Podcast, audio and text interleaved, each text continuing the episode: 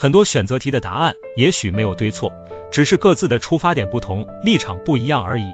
既然已经做了选择，甚至没有选择余地，就假定自己是对的，坦然承担后果。可以转身，但不能回头。再苦再难，也要坚定向前走，过好当下的生活，不纠结对错，接受命运的安排，随遇而安。不能站在六十岁的年纪去愧疚三十岁的心境，也不能站在三十岁的年纪去悔恨十六岁的心情。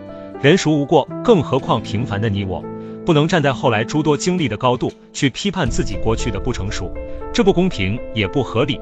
即使回到过去，以当时的见识和阅历，还是会做同样的选择，面临同样的结果。塞翁失马，焉知非福？